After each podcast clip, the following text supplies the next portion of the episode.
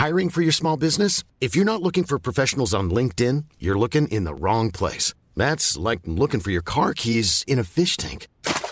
LinkedIn helps you hire professionals you can't find anywhere else, even those who aren't actively searching for a new job but might be open to the perfect role. In a given month, over 70% of LinkedIn users don't even visit other leading job sites. So start looking in the right place. With LinkedIn, you can hire professionals like a professional. Post your free job on linkedin.com slash people today.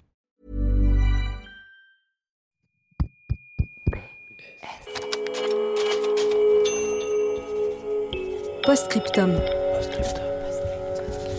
Le podcast qui ouvre un nouveau dialogue.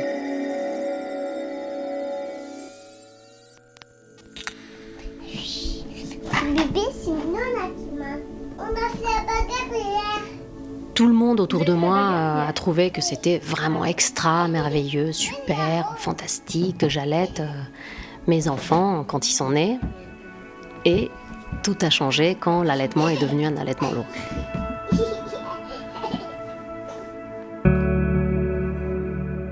En fait, euh, jusqu'à six mois, quand on allaite, on est euh, une mère dévouée, parfaite. Enfin, vraiment, il y a un espèce de, truc, euh, oui, un peu Vierge Marie, quoi. Et puis, à partir de six mois, on devient la mère qui veut pas couper le cordon. limite, franchement, limite sorcière du village. Moi, par exemple, dans un contexte professionnel, jamais je ne demanderais à une femme si elle allait au sein ou au biberon. Je vais demander ça à mes proches amis, mais pas du tout à des personnes comme ça que je rencontre pour la première fois. Quand on me disait est-ce que vous nourrissez votre enfant, je disais oui, puisque je considère que je nourrissais ma fille. Est-ce que tu la nourris Ça veut dire est-ce que tu l'allaites au sein? Euh, Et quand on me disait est-ce que vous l'allaitez, je disais oui au biberon, puisque je pense que allaiter au biberon, c'est aussi un allaitement. Les gens détestent. Mais c'est terrible, parce que pour moi, l'allaitement, c'est l'acte de donner du lait à quelqu'un. Alors j'ai allaité au biberon et pas au nichon. Bon, bam, biberon. Chère maman qui allaite. Chère maman qui n'allaite pas. Lettre sonore numéro 56. Bonjour, bonjour. En France, une femme sur deux allaite son bébé à la sortie de la maternité. Et une femme sur cinq donne le sein jusqu'à l'âge de 6 mois, l'âge recommandé par l'Organisation mondiale de la santé. Voilà pour les chiffres. La réalité, elle, est plus passionnée. Oh Elle lui donne un biberon. Elle va pas l'allaiter ici quand même. C'est plus fort que nous. On ne peut pas s'en empêcher de juger. Pourquoi un choix aussi intime. Est-il devenu un sujet de société sous haute tension? Comment est-il possible qu'il existe aujourd'hui des clans qui se regardent en chiens de faïence? Des antis qui considèrent l'allaitement comme un esclavagisme moderne et des pros qui culpabilisent les mères qui ne font pas ce choix. Dans cet épisode, nous avons essayé de créer des passerelles entre des femmes qui ont choisi de nourrir leurs enfants de manière différente et qui s'adressent les unes aux autres. Camille n'a pas allaité sa fille. Alexandra aurait voulu allaiter son fils, mais cela n'a pas été possible. Nathalie s'est sentie obligée d'allaiter son premier enfant jusqu'à ses six mois. Et enfin, Carla a choisi de donner le sein à ses deux enfants jusqu'à l'âge de deux ans et demi.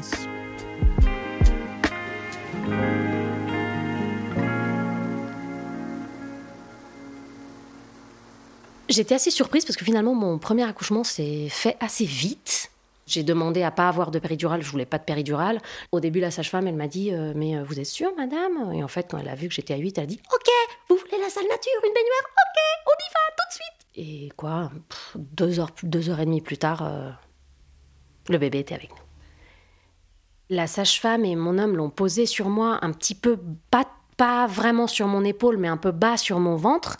Et, euh, et en fait, il a rampé le bébé, il a vraiment rampé sur moi et il s'est accroché à mon sein. Et on était tous les trois dans, sous cette couverture chaude, euh, avec le papa et le bébé qui s'est accroché à moi. C'était donc euh, la première tétée. J'ai rien demandé, hein. bébé, il a fait son truc. en fait, c'est pas que ça m'a plu ou ça m'a déplu. C'était juste comme ça. C'était dans l'ordre des choses. Et moi, je suis pas malade. Et c'est ma Je m'appelle Camille, j'ai 35 ans et je suis la maman d'une petite Madeleine qui va bientôt avoir 3 ans. Je vais réveiller. Euh, moi, pendant ma grossesse, je voulais être euh, pleinement moi et euh, j'étais pas du tout dans un, dans un moment euh, fusionnel avec le bébé. Je suis même allée voir un, un psy en lui disant euh, c'est trop compliqué pour moi, un corps dans un autre corps, je n'arrive pas à comprendre que les autres arrivent à gérer ça, moi je n'arrive pas à gérer, je ne comprends pas qu'il puisse y avoir un corps dans mon corps, c'est trop perturbant. Et ce psy était formidable, je ne l'ai vu qu'une seule fois, hein, je me souviens même plus de son nom. Euh, il m'a dit c'est normal que ça vous perturbe. Alors je suis sortie extrêmement euh, radieuse, euh, parce qu'on m'avait enfin comprise. Euh, Parce que moi, quand je disais ça autour de moi, les gens me disaient Mais non, mais c'est naturel. Je ne supporte pas l'argument du c'est naturel. C'est pas parce que c'est naturel que c'est pas étrange. C'est pas parce que la mort est naturelle qu'on la prend tous avec beaucoup de, euh, voilà, de bienveillance et de bonhomie. Il y a beaucoup de choses qui sont naturelles et qui sont difficiles à vivre ou qui sont complexes en fait. Pendant ma grossesse, j'avais déjà décidé que je n'allaiterais pas. Je m'étais dit c'est une telle aliénation, la grossesse, que s'il y a quelque chose que je peux conserver, garder uniquement pour moi, alors c'est très égoïste, mais je pense qu'on a besoin de l'être à certains moments, autant le faire.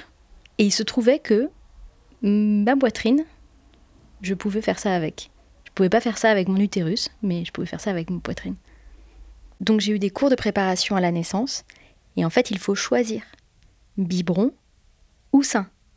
Et moi j'ai choisi biberon, et nous n'étions que deux.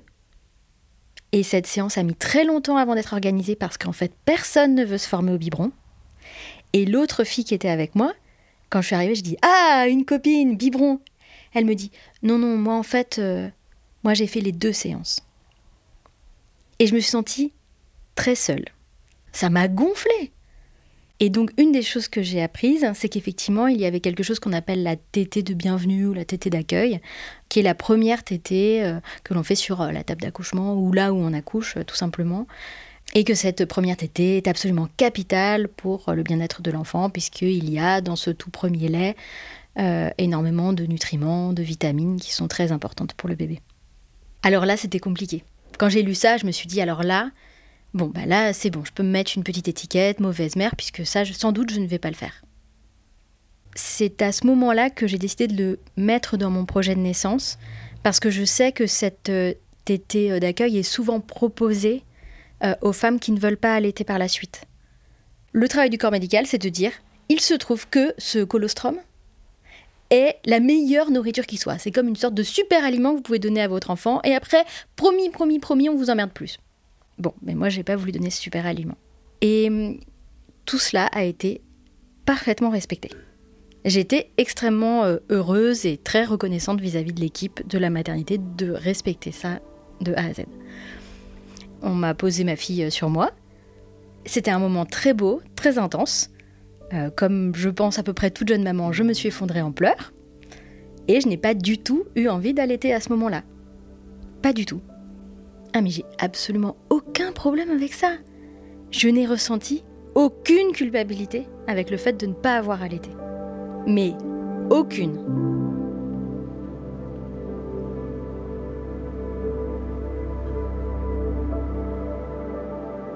Chère future maman, tu vas vivre une grande aventure pour laquelle tu te seras plus ou moins bien préparée.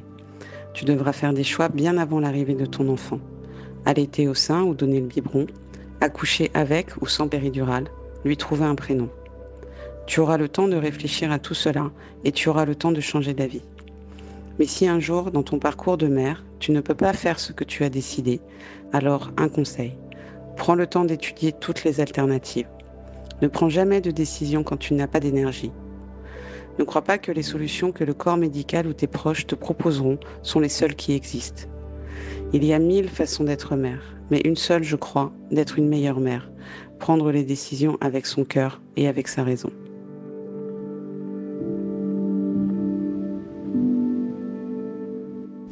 Donc, je m'appelle Alexandra, j'ai 48 ans et je suis la maman de Roméo qui a 13 ans et demi. J'ai eu une grossesse, mais de malade. C'est-à-dire, c'est juste absolument génial. Alors, j'ai pris 35 kilos tranquille. Mais c'était vraiment cool. C'est vraiment, ça a été un moment. moi, la grossesse, ça a été. j'étais en pleine forme. je me trouvais belle. J'avais la peau de pêche. donc c'était vraiment. c'était un très très beau moment, la grossesse. Donc voilà, neuf mois à peu près parfait.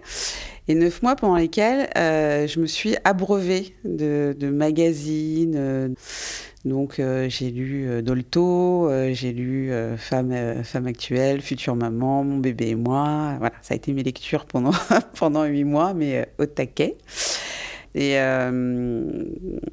et en fait, je pense que c'est là où je me suis carrément gourée pour aller dans le vif du sujet tout de suite. c'est qu'en fait, c'est des lectures qui sont, à mon sens, enfin pour moi, elles ont été d'une malhonnêteté incroyable. Donc mon fils est arrivé. Et puis, euh, moi, j'avais vraiment pour ambition de, de, l'allaiter, hein, cet enfant. C'est-à-dire que j'avais acheté le coussin, le truc, j'avais tout le matos. J'étais équipée, mais alors j'étais au taquet. Euh, pour moi, il n'y avait même pas de sujet là-dessus, quoi. C'était, bah ouais, j'allaite. Euh, c'était dans l'ordre des choses, en fait, normal. Donc au moment de l'accouchement, il y a eu effectivement la présentation. il a vaguement été, je pense, à ce moment-là. J'avais des seins, je pouvais allaiter, je pense, toute la maternité peut-être même toutes les maternités d'Île-de-France. J'avais des seins, mais euh, c'était énorme. Et puis, euh, donc, on m'a transféré dans ma chambre. Et puis là, je sais pas, en fait, je n'ai plus réussi à allaiter. C'est-à-dire qu'il y a eu une espèce de. Alors, je ne sais pas pourquoi, euh, mais le lait ne sortait plus. Et en fait, moi, je pense que j'étais tellement focus sur ce que j'avais lu euh, de dire oui, alors si on l'installe comme ça sur le coussin, c'est le grand confort pour l'enfant. Euh, et puis il va y avoir des partages de regards avec son enfant quand on l'allaite. C'est là qu'on crée le lien, c'est de l'amour. Euh. Et sauf que quand on n'y arrive pas, bah, l'amour, ça devient du stress. donc ça a été de pire en pire, c'est-à-dire que lui commençait à avoir très faim. Euh, moi, j'y arrivais pas, donc on a tout essayé, les, embouts sur les seins, euh, les infirmières qui viennent à deux pour me, masser les seins, euh, en forçant mon fils à avoir la, bouche sur le téton. donc ça a duré comme ça quelques, quelques, ouais, quelques, trois jours en fait. trois jours, trois nuits, et sauf que moi, bah, j'étais fatiguée, lui, il avait la dalle. Et donc, à chaque fois qu'il se réveillait, c'était un stress pour tous les deux, parce que moi, je savais que je pouvais pas, et lui, il savait qu'il aurait pas. Donc, ça a été un, petit cauchemar, en fait, je pense, pour tous les deux. Euh, il a fini, donc il a perdu 20% euh, de son poids. C'est un peu là où on dit qu'il faut arrêter de déconner. Mais ils ont continué à essayer. Donc là, on est passé au tire-lait. Et avec le tire-lait, c'est pareil, ça marchait pas. Donc je me suis mis en mode treilleuse pendant, euh, pendant ouais, une journée entière, une nuit. Non, mais la montée de lait, elle était là. Hein. Ça, du lait. Mais par contre, ça ne sortait pas. Effectivement, je pense qu'il y a le stress, il y a la fatigue, il y a l'anxiété. Enfin, moi, je me souviens d'un jour où elles ont déboulé, il y avait toute, enfin, il y avait la famille qui était là. Et elles m'ont dit, bon, bah, on va essayer la tétée. Enfin, non, je suis déjà hyper en stress. Et là, euh, devant tout le monde, je te sors le nichon, euh, le truc, le machin. Enfin, c'est. Euh, un peu de respect. Elles demandent au moins aux gens de sortir de la chambre. Elles me préviennent dix minutes avant. Ça, ça, ça manquait d'humanité. Il y a ceux qui veulent, il y a ceux qui veulent pas, mais il y a aussi des gens qui ne peuvent pas en fait, c'est là où c'est une forme d'échec, c'est-à-dire que quand une mère n'est pas capable, euh, parce que là, il n'y avait pas de choix, hein, c'est pas j'ai envie d'allaiter ou j'ai pas envie d'allaiter, c'est je ne peux pas allaiter. Euh, t'es très. Euh, t'es bizarre, quoi. C'est pas que tu veux pas, mais en fait, tu peux pas. T'es es incapable. C'est le côté incapable. Le, le fait qu'on puisse avoir une difficulté à le faire, ça n'existe pas.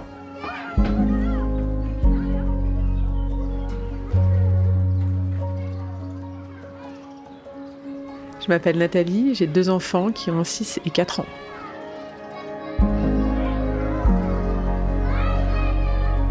L'allaitement, le problème, c'est que euh, c'est assez clivant. En fait, ça déclenche des réactions très épidermiques. Tu as l'impression de parler de, pour ou contre la peine de mort, ou pour ou contre. Enfin, c'est des sujets qui, déclenchent des, des réactions non seulement ça déclenche des réactions assez vives, mais en plus, euh, le champ lexical en fait autour de l'allaitement, je le trouve assez violent. Donc on va dire, ouais, donc je sais pas, tu vas être une vache à traire, t'es l'esclave de ton enfant, euh, ou alors de l'autre côté, t'es une criminelle parce que ton enfant, s'il n'est pas allaité, il va avoir des problèmes psychomoteurs, il va être moins intelligent, il va être je sais pas quoi. Et donc c'est vrai que pendant toute ma grossesse, à chaque fois que le sujet venait, je disais toujours non, mais je sais pas trop, je changeais de sujet parce que parce qu'en fait j'étais bombardée d'informations extrêmement opposées et en fait c'est vrai que j'en savais rien. Je crois que j'ai surtout mon parcours médical quand j'étais enceinte, il n'y a pas une personne qui m'a dit tu verras sur le moment quoi. Alors moi j'ai accouché euh, dans une maternité euh, physiologique. Euh, mon accouchement lui-même c'est s'est bien passé, on va dire. J'ai accouché par voie basse. Ça a duré 10 heures, je crois. Et quand j'ai accouché, ils m'ont pas trop demandé. ils m'ont rien demandé, en fait. Ils ont pris le nouveau-né, ils me l'ont mis sur moi pour faire la tétée de bienvenue. Comme ça. C'était vraiment. En fait, ça m'a vraiment surpris quand ils me l'ont mis, parce que je disais, mais qu'est-ce qu'ils font? J'ai fait, ah oui, c'est vrai. En fait, je me suis vraiment dit, en fait, s'ils font ça, c'est que c'est, il faut le faire pour le bien-être de l'enfant, en fait. Donc, moi, je suis pas médecin ou je suis pas de l'univers médical, donc euh, j'écoute, j'écoute ce qu'on me dit comme une bonne élève. Donc, en fait, j'avais déjà intégré que euh, s'ils font ce protocole-là, ça veut dire que c'est ça qu'il faut suivre.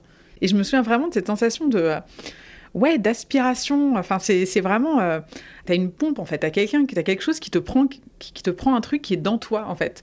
J'étais gênée je me souviens que j'avais même, j'ai même pensé à un moment donné, genre j'étais là, mais j'ai pas d'instinct maternel en fait, j'ai rien parce que là, ça, ça me plaît pas en fait. Alors qu'en principe, on a toujours cette idée, euh, tu sais, le halo de lumière sur toi et ton enfant, il y a toujours. euh, Et moi, j'étais, j'étais là, j'étais là, j'étais pas bien quoi.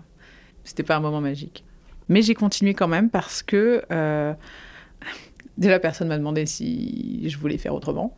Et deuxièmement, j'étais, j'avais cette espèce de, de devoir. En fait, j'avais intériorisé que c'était un devoir, en fait. T'as, as fait ton enfant, bah t'assumes, en fait. Bah, faut que t'allaites. C'est comme ça. Parce qu'apparemment, il y a une sacro-sainte règle dans l'allaitement qui fait qu'une fois que tu commences l'allaitement, il faut surtout pas l'interrompre dans les 3-4 premiers mois. Et il faut vraiment attendre au moins 6 mois et pas l'interrompre brutalement, etc., etc., etc. Donc j'ai continué l'allaitement. C'était pas facile. Alors en fait, euh, après, donc il y a les montées de lait qui arrivent, qui sont pas très agréables, euh, surtout que la mienne était vraiment euh, très très conséquente. Puis en plus, cette espèce de manière de, de, de- qu'ont les gens en fait de faire des commentaires là-dessus. euh, mais moi, à chaque fois qu'il y avait quelqu'un qui rentrait dans la chambre, j'avais une réflexion sur, sur la taille de mes seins. C'était insupportable. Voilà, dis donc, sacrée montée de lait, hein. j'en ai jamais vu. Eh, Géraldine, t'as vu Dis donc, c'est une sacrée montée de lait. Tu sais, genre, ah ouais, donc on a à ce point, à ce point oublié que j'étais un individu derrière. Ah, C'était d'abord le ventre, ensuite le bébé, ensuite une paire de seins. Mon bébé, euh, donc tout va bien, mais il a eu des coliques et un reflux gastrique pendant six mois.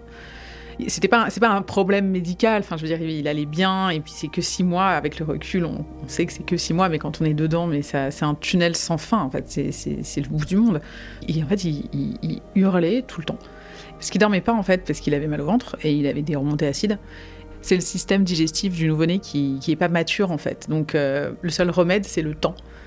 Donc ouais, l'allaitement s'est mis en place un peu difficilement. c'est marrant parce que j'ai retrouvé des carnets, parce que je notais les heures. Et donc, je l'allaitais entre 15 et 18 fois par jour. Et en fait, après, je me faisais engueuler parce que j'allaitais trop. Et le problème, c'est que j'étais là, même si j'allais pas, il hurle. Donc, en fait, il fallait le laisser hurler. Et les cris des nouveau-nés, c'est vraiment une fréquence qui te fait vraiment réagir au plus profond de tes, tripes. C'est vraiment le cerveau qui t'envoie un signal en disant euh, il faut que tu réagisses, il faut que tu fasses quelque chose.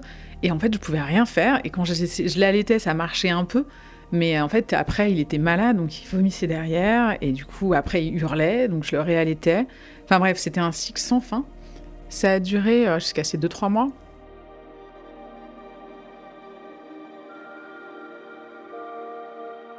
Le début de l'allaitement s'est très bien passé. Il a tout de suite tété, mais alors il tétait tellement fort que ça me brûlait les tétons. J'avais des, j'avais des ampoules, euh, surtout sur un des deux tétons. Moi, j'ai décidé d'allaiter mon fils à la demande. C'est-à-dire que quand il avait envie de téter pour une quelconque raison que ce soit, je le mettais au sein. C'était lui qui gérait son allaitement. Et quand il n'était pas au sein, il était en écharpe de portage. Donc moi, je faisais, je faisais tout avec lui. Euh, il avait une vie euh, tout à fait euh, remplie, associative, sociale, en peau à peau, nu contre son papa. On partait en montagne. Puis quand il demandait le sein, quand il avait faim, soif, quand il voulait un câlin, on le mettait au sein. Et puis boum, après, c'était reparti. C'est vrai qu'on entend souvent euh, qu'il faut gérer l'allaitement, il faut temporiser les tétés, il faut que bébé ne s'habitue pas à téter trop souvent. Quand il a soif, il faut lui donner un biberon d'eau, parce que vraiment la tétée, ça veut dire manger, ce n'est pas autre chose. La gestion de l'allaitement, ça ne peut pas exister. Est-ce que tu mets un réveil pour aller faire caca? Non, le transit fonctionne tout seul. Du coup, je pense que c'est une des grosses problématiques de la perception de l'allaitement et de pourquoi il y a beaucoup de femmes qui sont frustrées, qui sont en difficulté, qui vivent ça mal, en manque de confiance en fait par rapport à cette chose-là, parce que il y a énormément de choses de la nature qu'on essaye de programmer comme on programme un ordinateur. Ce n'est pas possible. En tout cas, moi, quand j'ai eu mes enfants il y a 8 ans et 6 ans de ça, euh, ce que moi j'ai traversé, ce que moi j'ai vécu, c'est une société et un corps médical dans sa globalité qui veut vachement que t'allaites, qui est vachement pro-allaitement, mais dans les clous. Au début, mon fils, il était quand même euh, toutes les heures et demie, deux heures hein, la nuit, donc euh, c'était quand même... c'est rock'n'roll. Et je me suis organisée, j'ai un petit peu levé le pied au niveau du travail pour pouvoir jouer le jeu. Donc en fait, j'en ai pas souffert. Du coup, il faut avoir le privilège et la chance de pouvoir choisir un rythme de vie qui est en accord avec ça. Je pouvais faire plein de choses. Je veux dire, il y a eu des moments où euh, j'étais en vadrouille, euh, bébé était dans son porte-bébé, clac, je baissais un peu le porte-bébé, schlac, je baissais le t-shirt et en avant c'est parti. Oui, j'ai eu des regards, euh, oui, ou même des copines qui me disaient Mais comment tu fais? Non, mais non, mais attends, mais moi je vais aux toilettes. Ou oh, je me disais Mais attends, tu rigoles ou quoi? Je vais aller m'enfermer dans un chiotte euh, crade qui pue euh, pour aller allaiter mon bébé, mais il n'y a pas moyen. Donc en fait, euh, je, je passais outre. Chère maternité, j'ai accouché en 2019. Pour moi, l'allaitement au sein ou au biberon est un choix intime qu'il n'y a pas lieu de discuter. Je n'ai essayé de convaincre personne, alors même que beaucoup ont tenté de me convaincre du contraire. L'ambiance cuculapraline des maternités est amplifiée par la présence d'affichettes signalant en totale passive agressivité, le tout sur fond de guirlandes de cœur. Ici, nous promouvons l'allaitement maternel, aliment idéal et naturel de votre nourrisson. Tout est fait pour nous rappeler que lorsque nous choisissons le biberon, la démarche serait artificielle, risquée, problématique. Le spectre de la mauvaise mère, la même qui laisse son bébé sussauter un jouet rempli de perturbateurs endocriniens ou qui a le malheur de lui donner un biscuit industriel n'est jamais loin. Dans les brochures comme dans les affiches, dans les documents d'information, le corps qu'on vous offre, c'est toujours une belle maman blonde et mince, penchée comme une madone extatique au-dessus de son bébé. Alors oui, je rêve d'autres modèles, des mères moches, grosses, handicapées, moyennement souriantes, au crâne rasé, mais surtout de mère qui donne le biberon.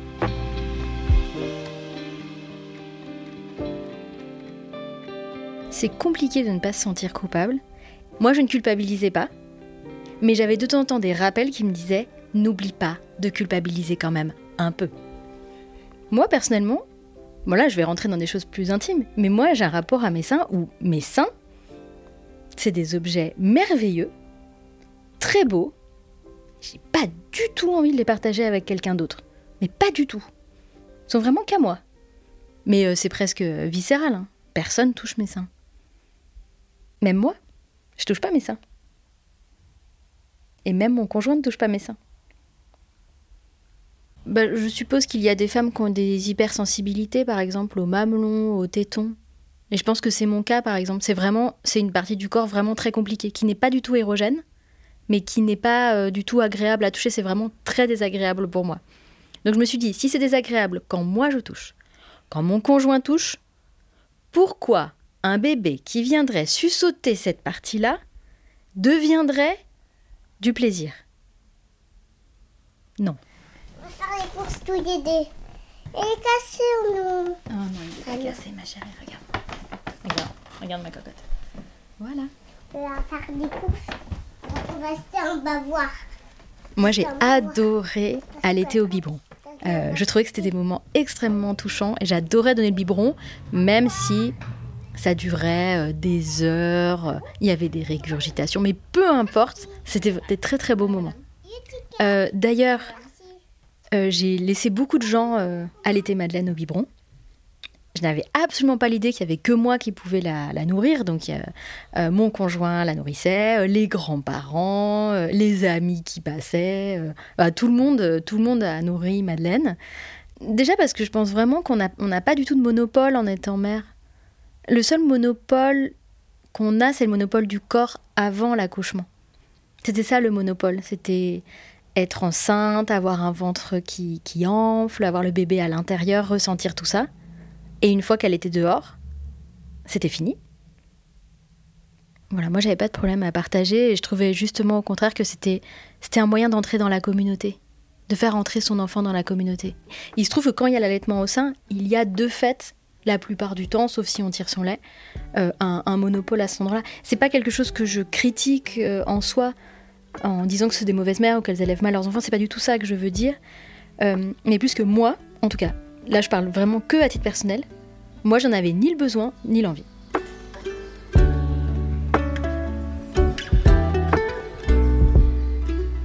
Cher personnel médical, vous qui avez choisi d'accompagner les mères dans leur parcours, de la grossesse à l'accouchement, n'oubliez pas de proposer des alternatives aux femmes qui vous font confiance. Ouvrez les portes des possibles. Et ne laissez jamais une femme prendre une décision dans l'urgence, quand elle est fatiguée ou un peu perdue dans son cheminement vers une nouvelle version d'elle-même. Donnez-leur le choix, son jugement.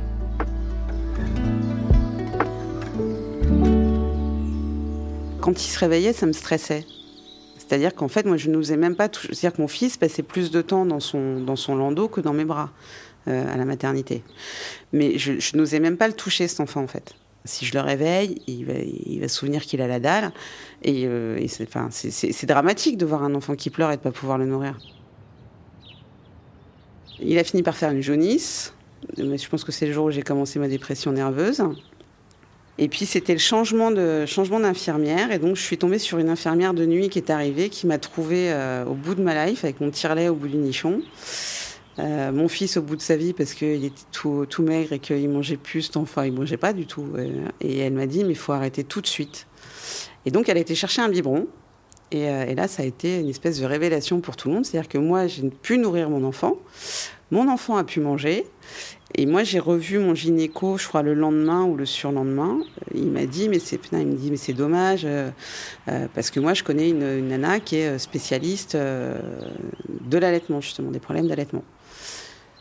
Et au moment où on m'en a parlé, moi, j'avais déjà pris un traitement médical pour arrêter le lait. Donc, j'avais plus d'option, en fait. Bah, en fait, c'est un comprimé qu'on prend pour arrêter la montée de lait. Et après, moi, je suis face à une équipe médicale, donc je me dis, bah, si elle me dit qu'il faut prendre, je prends, quoi. Et puis moi, ça faisait des jours que je dormais pas. Donc il y a la fatigue, il y a l'émotion, il y a, tout ça qui se met en place. Et quand on vous donne, quand vous êtes en, situation comme ça et qu'on vous donne une solution, waouh, c'est une solution. Donc on la prend et on trouve ça génial.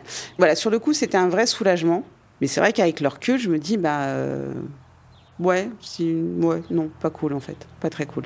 Moi, ce que, enfin, ce que j'aurais voulu, c'est que effectivement, on me donne cette solution de dire, on va donner un biberon à votre fils parce que là, c'est physiologiquement, il en a besoin. Il a perdu 20% de son poids, donc on arrête les conneries et on le nourrit. On va donner un biberon à votre fils. Vous allez passer une bonne nuit de sommeil, et puis demain, vous en parlez à quelqu'un qui sait de quoi il parle. C'est pas, c'était pas une alternative. Il n'y avait pas d'alternative. C'est, tu peux pas allaiter, donc ok, stop, t'arrêtes. Mais je pense qu'on devrait laisser le choix de dire voilà, on va donner un biberon. Je pense que c'est pas parce qu'un enfant prend un biberon une fois qu'il arrête de téter le sein. Euh, parce que là, c'est un peu ce qu'on m'a vendu en disant c'est soit le biberon, soit le sein, parce qu'on peut pas alterner. Euh, et on n'est pas très accompagné, vraiment. Enfin, moi, je l'ai pas été. J'avais dit que je pleurais pas. Non, ça reste un échec. Et puis, je vous dis, c'est c'est euh, de ne pas avoir eu le choix, en fait. Eh ben, et ça, euh, je trouve qu'on en parle. Enfin, moi, j'ai jamais lu nulle part euh, que euh, potentiellement je pouvais ne pas y arriver. Et si c'était le cas, voilà ce qu'il faut faire. Du coup, on m'a prolongé mon séjour à la clinique. parce qu'ils m'ont dit, bah faut y aller maintenant. Mais bah, j'ai dit, vous êtes gentils les gars, moi j'ai rien, donc je reste 24 heures de plus, quoi. J'ai vous me trouvez des biberons. C'était un dimanche. Je dis, je vais pas sortir un dimanche avec mon nourrisson sous le bras, sans, sans, sans, rien, quoi. Il fallait acheter du lait, enfin bref, plein de trucs. Après, il fallait vraiment que tout soit parfait. Je stérilisais tous les biberons tout le temps. Euh, j'allais chez le pédiatre euh, quatre fois par semaine parce que euh, ça m'a mis un espèce de gros flip. C'est-à-dire que dès que, dès que, enfin, Roméo n'a jamais pleuré plus de 15 secondes quand il était bébé. dès qu'il y avait le moindre truc, il était un peu rouge, un peu, un peu pâle, un peu machin. je filais chez le pédiatre. En fait, j'en ai parlé quelques années plus tard avec une psy. Qui m'a dit, mais en fait, Alexandra, c'est normal parce que du coup, euh, c'est, c'est- il aurait pu mourir de faim, votre gosse. Donc depuis, euh, vous avez peur qu'il meure. En fait, vous avez peur de pas être à la hauteur, vous avez peur du truc. Et en fait, moi, c'est, voilà, c'est, ça en fait. Chez moi, c'est moi, ça, a créé cette espèce de, de truc hyper mortifère, hyper morbide, euh, de dire, euh, ouais, en fait, t'es juste bonne à faire mourir ton gosse de faim, donc euh, va falloir faire hyper gaffe sur la suite, quoi. T'as été en échec dès le départ, c'est-à-dire au moment où tout se joue, euh, c'est la vie ou la mort. Là, t'as été mauvaise, donc euh, t'as pas intérêt à déconner pour la suite, quoi. C'était vraiment morbide. C'est-à-dire que moi, pendant des mois, je rêvais que j'allais trouver mon fils mort dans son landau, quoi. Et d'ailleurs, j'ai fait une dépression. Hein. Moi, postpartum, j'ai fait une dépression. C'est-à-dire que grossesse géniale, je prends mes 35 kilos. En trois mois, j'en ai perdu 40. C'est-à-dire que tout ce que je faisais, c'était pleurer.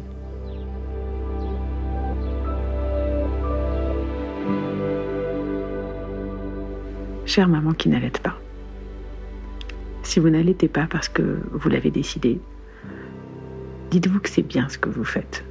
C'est votre choix, c'est votre décision. Les gens ont tout à fait le droit de penser différemment, mais ils n'ont pas à vous juger, ils n'ont pas à vous dénigrer. Alors faites-vous confiance.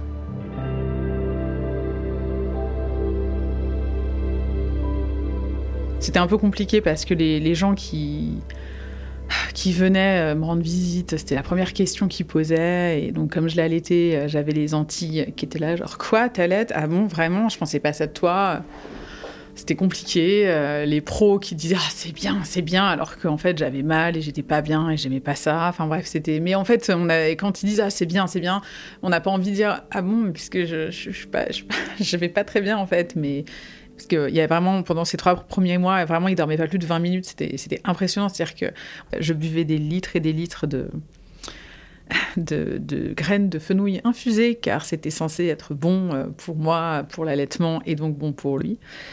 Et donc j'étais dans un état de, de fatigue, c'est-à-dire que j'avais des bleus aux épaules parce que je me cognais au mur, je mettais des post-it partout chez moi parce que je n'arrêtais pas d'oublier les choses. Et justement en parlant d'allaitement, donc j'allais dans des PMI. Donc les PMI, c'est des centres de protection maternelle infantile. Et, je sais qu'il y a une, fille qui, m'a vraiment poussée, euh, qui m'a vraiment à bout parce que je lui disais, je comprends pas, je, je, je l'allaite, c'est censé être la meilleure solution alimentaire pour lui, et, et il a mal, quoi, il en, il en peut plus, il se tortille dans tous les sens. Et elle me dit, mais vous avez mangé quoi hier soir? Vous avez bu de l'eau gazeuse? Et j'étais genre, euh, oui, je crois, j'ai bu, bu de l'eau gazeuse hier soir. Elle fait, bah, faut pas vous étonner. Et alors là, mes festivals, c'est-à-dire que j'ai passé une nuit à culpabiliser en disant que c'était à cause de moi qui s'était tordu de douleur toute la nuit, alors que c'est complètement stupide, ça n'a strictement aucun lien. Du coup, je suis devenue mais paranoïaque avec ma nourriture. Je, me suis interdit un nombre incalculable de boissons et d'aliments alors que c'était un peu le, la seule chose qui me restait en fait de positif dans la vie. Mais euh, ça a quand même rajouté, tu vois, une espèce de, culpabilité. C'est-à-dire qu'en fait, c'était pas l'allaitement le problème, c'était toujours moi. C'est parce que je m'alimentais mal, c'est parce que je le faisais mal, c'est parce que je le faisais trop, ça le rendait malade. Quand je le fais pas assez, bah oui, mais alors, en plus, il y en a qui font, faut le faire à la demande, tu le fais à la demande. Ah non, mais à la demande, c'est beaucoup trop là. Ah bon, donc c'est plus à la demande. Bah si, parce qu'il faut pas le laisser pleurer. Ah, bah on est embêté alors parce que euh, moi c'est pas grave, je suis fatiguée, je vais prendre un carré de chocolat. Ah non, mince, je ne peux pas ça. Bon, bah je vais boire mon infusion de fenouil alors et puis je vais attendre, euh, je sais pas, que la vie continue de passer quoi. Mais c'est vrai que c'est euh, c'est pas facile. C'était vraiment des gros, des gros moments de solitude parce que j'étais chez moi et j'avais une énorme pendule sur le mur de mon salon et j'attendais que mon conjoint revienne le soir du travail. Et donc j'ai vraiment l'image de ces aiguilles qui tournent très lentement parce que j'avais qu'une envie, c'est qu'il rentre, de lui donner le gosse et d'essayer de, je sais pas, euh, ouais, d'aller me coucher, dormir, euh, de prendre une douche, enfin je veux dire de faire autre chose. Il devait rentrer vers 18h et il venait me réveiller, je crois, vers 1h ou 2h du matin parce que lui, il travaillait le lendemain, donc il fallait qu'il dorme un peu. Il me le redonnait en fait. Et moi, après, je refaisais des tours jusqu'au matin en fait parce qu'en fait, il supportait pas être allongé. Et euh, donc j'ai vraiment des nuits avec le porte-bébé comme ça, en train de, de faire des, de vraiment de faire des ronds en fait dans tout mon appartement. C'est vrai que j'y, enfin, je devais pas être une personne très agréable à fréquenter. Je pense que, enfin, je parlais que de ça. Euh, et comme j'ai été euh, la première, on va dire, de, tous mes amis à avoir un enfant, en fait, tu, tu, parles de choses dont les gens, en fait, ça les intéresse pas. Ou alors ils vont dire ah mais je sais pas, moi ma cousine elle allait et ça se passe super bien. D'accord, ok, bon bah du coup c'est être de ma faute. Allez, bah on va parler d'autre chose alors. Donc c'est vrai que c'est un peu, euh... ouais, c'est un peu dur parce qu'on a l'impression qu'on n'a pas de soutien de personne.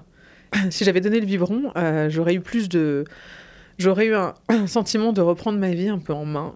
Et, c'est vrai que j'ai un, j'ai ce regret-là, en fait, euh, de, de- je me dis, j'aurais pas dû, en fait, j'aurais pas dû persister, j'aurais dû écouter ceux qui me disaient, tu vas pas bien, arrête, mais que j'écoutais pas.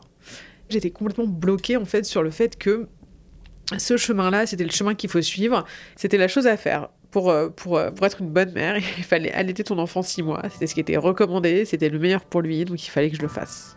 Voilà, au pré- ouais, quitte à être malheureuse.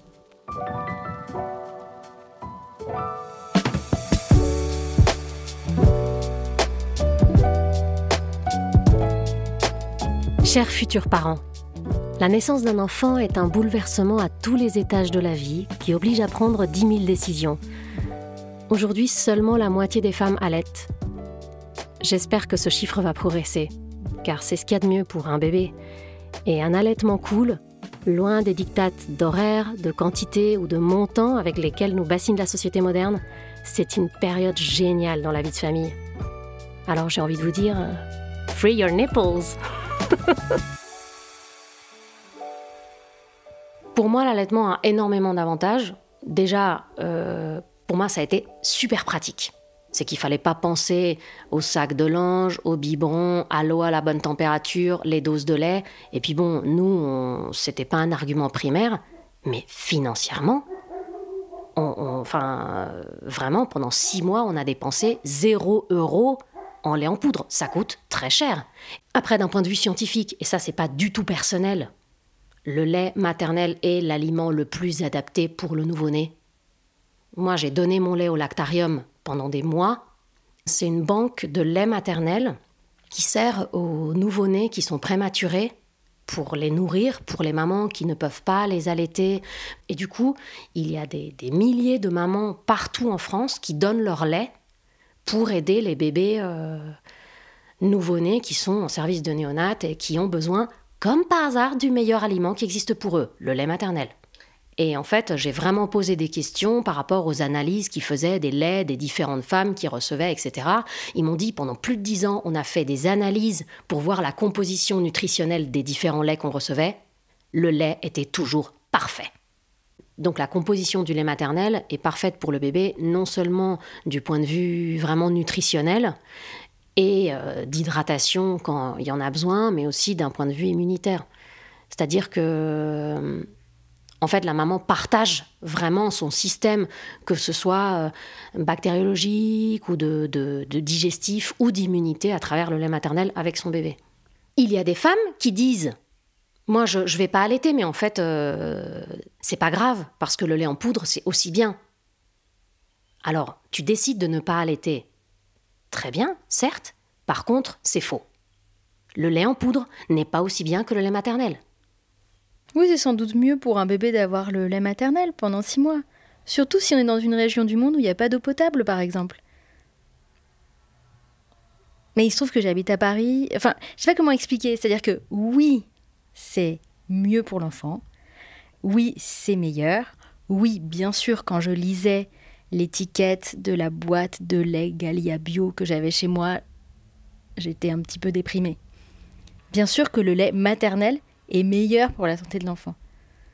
Mais il se trouve que dans nos vies, nous faisons énormément de choix qui parfois sont meilleurs pour nous que pour nos enfants ou pour les personnes qu'on aime. Parce que nous avons besoin, nous, d'aller bien. C'est exactement comme dans un avion où on nous dit avant de mettre le masque à oxygène sur votre enfant, vous le mettez sur vous. Si vous vous êtes en train d'être dans les vapes parce qu'en fait, vous n'avez pas de lait, que vous êtes déprimé, que vous faites votre dépression postpartum, je suis pas sûre que cet allaitement soit merveilleux pour votre enfant. En ce qui me concerne, je pensais qu'allaiter me poserait plus de problèmes que ne m'apporterait de solutions. Et je me disais, si tu veux être bien, bien pour euh, justement ton bébé, pour que, pour que ce bébé sente que tu es heureuse, que tu, que tu vas bien, il faut faire certains choix. Et c'était un de ces choix-là. J'ai été très choquée d'entendre plusieurs de mes amis, euh, avant mon accouchement, me dire c'est un enfer l'allaitement, mais c'est vraiment ce qu'il faut faire. Enfin, moi, je, je sais pas, euh, les professionnels de santé, c'est très, c'est tout à fait normal qu'ils nous disent que le maternel est meilleur puisqu'il l'est. Mais quand on voit quelqu'un qui est au fond du gouffre, est-ce qu'on lui dit continue à tirer ton lait? Non, on lui dit arrête, prends du temps et donne un biberon. C'est ça, moi, en fait, qui m'énerve. Ça, je trouve ça vraiment très difficile de me dire euh, le corps médical veut absolument que la santé du bébé passe toujours d'abord celle de la mère. L'OMS ne dit pas le lait maternisé est dangereux pour la santé. Il dit le lait maternel est meilleur pour la santé. Pas du tout la même chose. On n'est pas en train d'empoisonner nos enfants.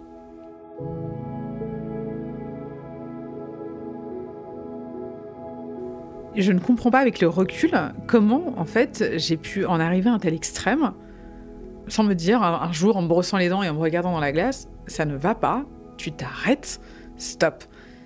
Et euh,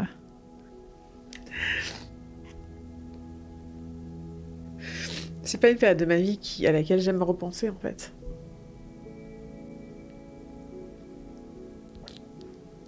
Parce que je me dis que c'est dommage. C'est un peu du gâchis.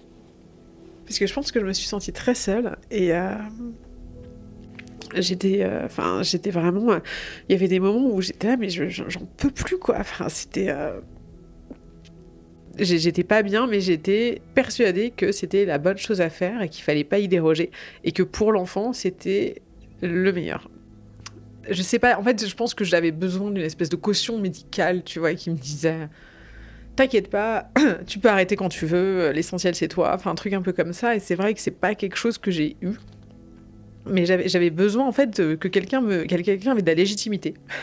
Avec une ouais, une caution professionnelle médicale quelqu'un qui avait fait des études euh, dans ce sens-là et qui me dise tu peux arrêter tout va bien. Et c'est vrai que moi toute seule j'ai pas réussi à, à le faire.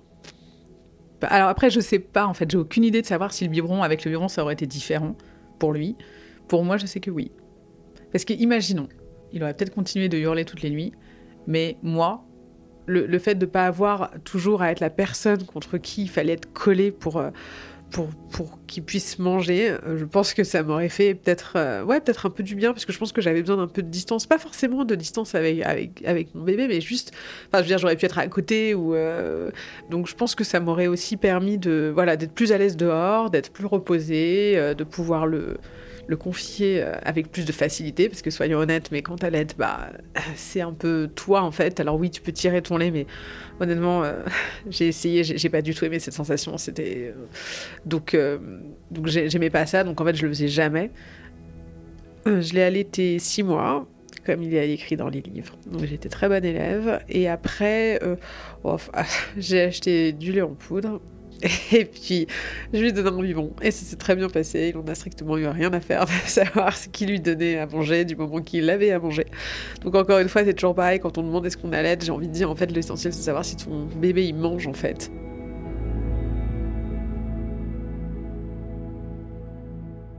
Quand j'apprends que, que quelqu'un décide de pas allaiter, je trouve ça dommage. Je comprends que quelqu'un qui a décidé de ne pas allaiter puisse se sentir agressé quand quelqu'un comme moi dit le mieux pour l'enfant, c'est l'allaitement maternel. Si tu n'as pas choisi, tu n'as pas choisi le meilleur pour ton enfant. Je comprends parce que on se focalise sur ce sujet-là. Pour moi, la maternité, c'est une globalité. Moi, en tant que mère, parfois, j'ai fait des choix qui n'étaient pas les meilleurs pour mon enfant. Je le sais, je l'accepte, je ne prétends pas être une mère parfaite du tout, mais alors du tout. Et c'est pas grave, en fait. Bien sûr qu'une mère qui n'a pas allaité, peut-être qu'elle a fait d'autres choix sur d'autres plans pour ses enfants qui sont bien meilleurs que les miens sur ces autres plans-là. Moi, j'ai beaucoup de déplacements pour mon travail. Il y a des fois où mes enfants, ils, en pâtissent. Je le sais. Je ne peux pas vivre en tant que femme au foyer. Ce n'est pas moi. Je ne peux pas être une mère à 100% dévouée pour mes enfants. C'est mon choix. pour moi, mon enfant, à, long terme, à la longue, il sera.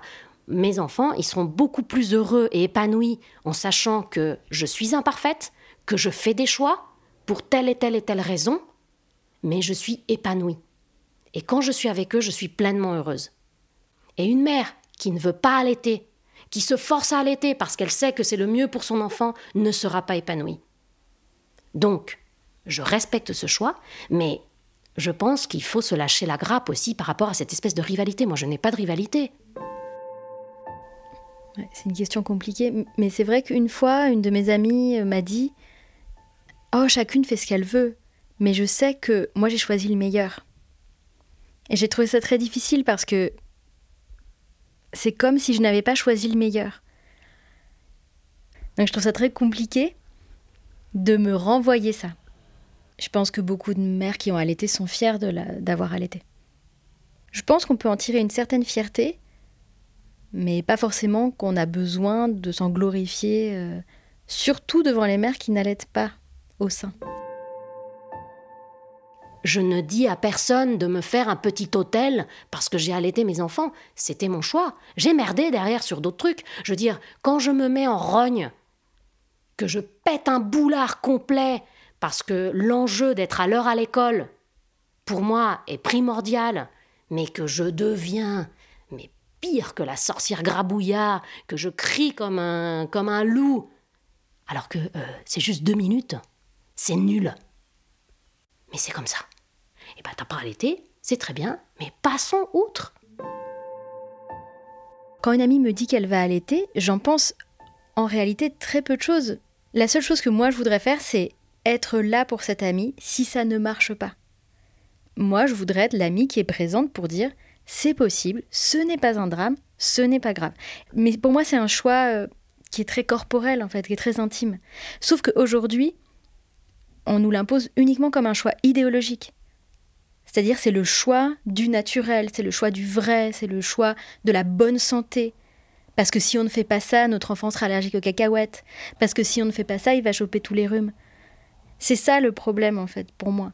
Ça part d'une question de santé et ça dévie vers quelque chose d'idéologique, alors qu'en réalité il est encore question des corps. Qu'est-ce qu'on fait avec son propre corps? Moi par exemple, je n'étais pas prête à faire ça avec mon propre corps. Il est évident que si j'avais dû le faire, par exemple, si ma fille avait été prématurée, grande prématurée, je me suis beaucoup posé la question. Évidemment que j'aurais allaité. Dans le fond, c'est presque un peu triste à dire, mais on en finit par avoir l'impression d'être militante à ne pas allaiter au sein. Puisque plus personne ne fait ça. C'est un truc de boumeuse, quoi, d'allaiter euh, au biberon. Et quand une amie me dit qu'elle ne va pas allaiter, alors là, welcome. Hein. On est dans un club très, très fermé. J'avais entendu parler du sevrage naturel qui consiste à laisser son bébé euh, arrêter l'allaitement quand il le souhaite. De, façon spontanée, pour moi, ça me correspondait bien. Sauf que, bah, il n'y a pas de date. On ne sait pas combien de temps ça va durer. Plus le temps durait, plus euh, avec mon homme, c'est devenu difficile. Parce qu'en fait, moi, je parlais de, ce sevrage naturel. Lui, il voyait pas d'échéance, il voyait pas de, date, de, précision. Et pour lui, ce truc de flou artistique, ça, ça le mettait euh, clairement en angoisse, quoi. Plus de conflits. Euh, les nuits commençaient à devenir un sujet pour lui, alors que c'était toujours moi qui me levais. Euh. pour lui, il fallait arrêter l'allaitement. C'était l'enfant prenait trop de place dans ma vie il va falloir couper le cordon, ou ma belle-mère qui me faisait un petit commentaire, elle est très très discrète, elle ne s'est jamais immiscée euh, dans notre vie, mais comme par hasard, il y avait quand même des petits commentaires par rapport à ça, comme ça, lâchés. Euh. ah, mais t'es pas fatiguée euh, Parce que là, faudrait peut-être qu'il fasse ses nuits. il fait pas ses nuits à six mois, c'est bizarre. Ah, mais c'est l'allaitement, ça. Il fait une colère, c'est parce que tu l'allaites. Non, mais en fait, tous les problèmes qu'ont tous les enfants, allaités ou pas, dans le monde, du moment où tu es une femme qui allaite après six mois, en fait, c'est à cause de l'allaitement. Par exemple, j'ai une mission où euh, je, vais devoir travailler euh, pas mal en soirée. Donc en soirée, pour tous les enfants que je connais, c'est le moment un peu tendu, où ils pleurent plus, etc. Il y avait ma maman euh, qui, était, qui était là avec nous, et je tire mon lait, je vais à ma réunion et puis au bout d'un moment, euh, Nico m'appelle, euh, ça va pas, euh, Nils il pleure, il pleure, il pleure, un chien et tout. bon, bah, je remonte, je lui donne le sein, ça se calme, voilà. Oui, bah heureusement que t'es revenu, parce que machin, parce qu'on a besoin du sein, parce que. Mais vous avez fait ce qu'il fallait pour le calmer, en fait? Il y a des biberons qui sont à disposition, il y a des bras, il y a des écharpes, il y a des berceuses. Il y a plein de choses qui sont à votre disposition. Mais en fait, c'était de ma faute, si bébé pleurait. Et quand c'est ta faute une fois, deux fois, trois fois, et c'est ta faute que bébé ne dorme pas, et bah au bout d'un moment, t'en peux plus quoi. Tu peux plus porter tout ça sur tes épaules toute seule. Parce que tu vas pas mettre cette pression-là sur ton bébé. Mais toi, tu la portes derrière.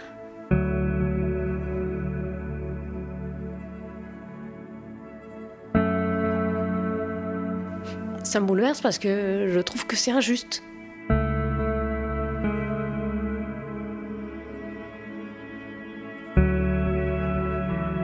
Après, je vais être très claire. Ce n'est jamais bien l'allaitement. C'est toujours trop ou pas assez. Si on n'allait pas, on est une mauvaise mère. Si on allait trop longtemps, on est une mauvaise mère. Si on allait que un mois, bah, c'est pas assez. Si on allait plus de six mois, c'est trop. Si on allait en public, c'est pas bien. Mais si on donne le biberon dans l'espace public, il y a toujours des gens pour dire Ah, bah, lui donne de la poudre avec de l'eau. Il est vrai que, encore aujourd'hui, face à mes copines assez pro-allaitement, j'aurais de la peine à leur confier des problèmes que je rencontre avec ma fille. Car j'aurais peur d'un regard jugeant sur des difficultés relationnelles que je peux avoir à certains moments avec mon enfant. Les colères, les caprices, les difficultés à s'endormir, etc., etc. Parce que souvent ce sont des personnes qui te disent oui bien sûr l'allaitement au biberon c'est beaucoup plus facile, c'est beaucoup plus simple, etc. Mais ce n'est pas le même attachement que tu développes avec ton enfant. Je pense que ce qui se joue dans l'allaitement, les gens te sortent des arguments de santé. Ils te sortent pas des arguments d'attachement, parce que ça c'est passif-agressif de dire ça à une femme qui donne le biberon. Mais en réalité, tu le payes des années après. Et donc, j'ai peur d'une pensée téléologique qui me dise que tous les problèmes que je vais avoir avec ma fille jusqu'à ce que moi je crève dans ma tombe, ce sera parce que je n'ai pas allaité. C'est-à-dire que euh, nécessairement elle va se faire un piercing, c'est parce que je n'ai pas allaité. Enfin, et ça, je trouve ça vraiment très perturbant. Et moi-même, même si je pense être une personne euh, euh, qui tente de m'informer, tente d'être forte, tente plein de choses, eh ben, ça a quand même son petit effet sur moi.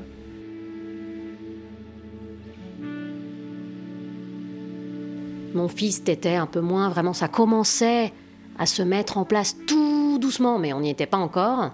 Et j'ai profité, euh, après j'allais avoir un déplacement pour euh, dire, euh, voilà, et puis j'ai beaucoup parlé à mon bébé. Quelque part, on s'est un peu mis d'accord tous les deux. Bon, c'était pas tout à fait un sevrage naturel, mais on s'est dit, bon bah ok, là on t'es ok pour toi, c'est ok pour toi, oui, c'est ok pour moi. Écoute, là la situation, sinon ça va vraiment partir en sucette. On va faire ça. J'ai renoncé à mon idée initiale de sevrage naturel pour sauver mon couple et ma famille, ouais. Pour le coup, avec ma fille, ça a été euh, un peu plus compliqué qu'avec euh, qu'avec mon fils, parce que elle, elle tenait vraiment encore beaucoup, beaucoup à l'allaitement, et euh, je l'ai allaité plus, ça durait vraiment plus longtemps. elle avait deux ans et demi et elle tétait encore. Et, là, avec avec mon homme, ça, ça devenait vraiment plus possible parce qu'il y avait l'échéance de l'école. Et genre pour lui, c'était inacceptable en 2018, dans le monde, c'était inacceptable qu'un enfant aille à l'école euh, en étant allaité. Et je t'avoue que même moi, je me disais, oh là là là là, là, il y a un truc, là, là. là, il va se passer un truc. Du coup, j'en ai beaucoup parlé à ma fille. Et il y avait un moment donné où euh, j'allais être en déplacement pendant quatre jours, juste avant ses trois ans, un mois, un mois et demi avant ses trois ans. Et je lui ai dit, écoute, là, ça va être la dernière tétée. Et c'est très bien comme ça parce que j'ai adoré être maman de jeunes enfants, mais maintenant qu'ils ont 6 et bientôt 9 ans, j'ai grandi avec eux. Et c'est un tel bonheur de découvrir ces petites personnes qui sont en train de devenir leurs blagues, leurs taquineries. Euh. Et je me dis, ah ben peut-être qu'ils sont comme ci ou comme ça, et de rêver avec eux, et de, de faire des choses avec eux, et de profiter de, de mille activités, de la nature autrement. Ça, c'est... Je regrette rien.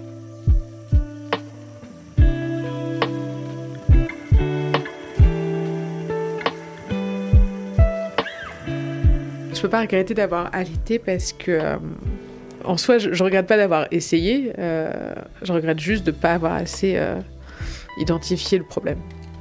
J'aurais pas dû persister, j'aurais dû écouter ceux qui me disaient tu vas pas bien, arrête, mais que j'écoutais pas.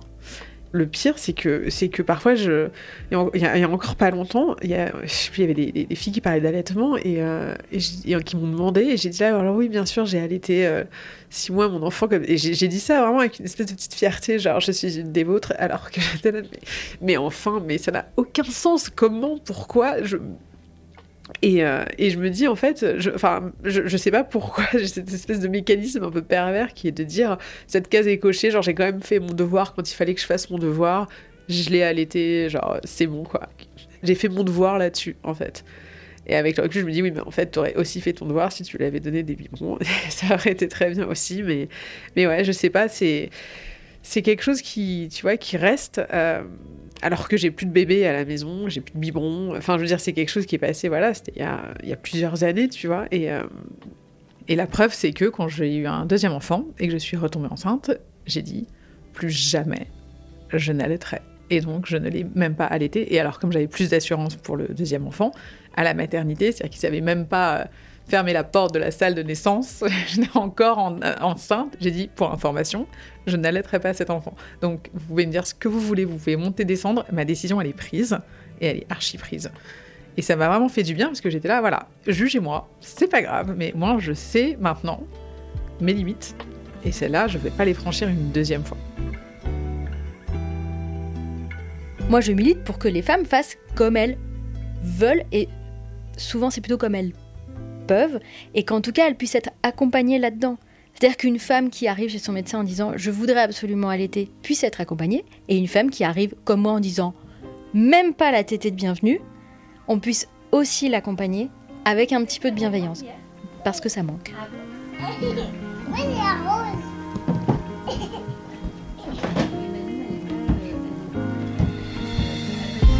Vous venez d'écouter un épisode de Postscriptum, le podcast qui ouvre un nouveau dialogue.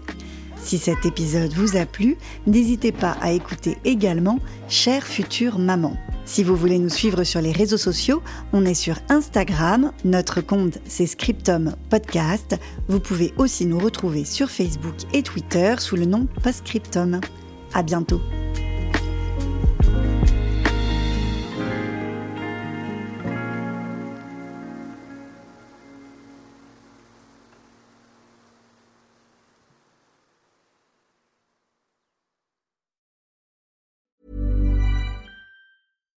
When you make decisions for your company, you look for the no-brainers. And if you have a lot of mailing to do, stamps.com is the ultimate no-brainer. It streamlines your processes to make your business more efficient, which makes you less busy. Mail checks, invoices, legal documents, and everything you need to keep your business running with stamps.com. Seamlessly connect with every major marketplace and shopping cart. Schedule package pickups and see your cheapest and fastest shipping options from different carriers with rates up to 89% off USPS and UPS rates. And with the stamps.com mobile app, you can take care of mailing and shipping wherever you are. Make the same no-brainer decision as over 1 million other businesses with stamps.com. Sign up with code program for a 4-week trial plus free postage and a free digital scale. No long-term commitments or contracts. That's stamps.com. Code program.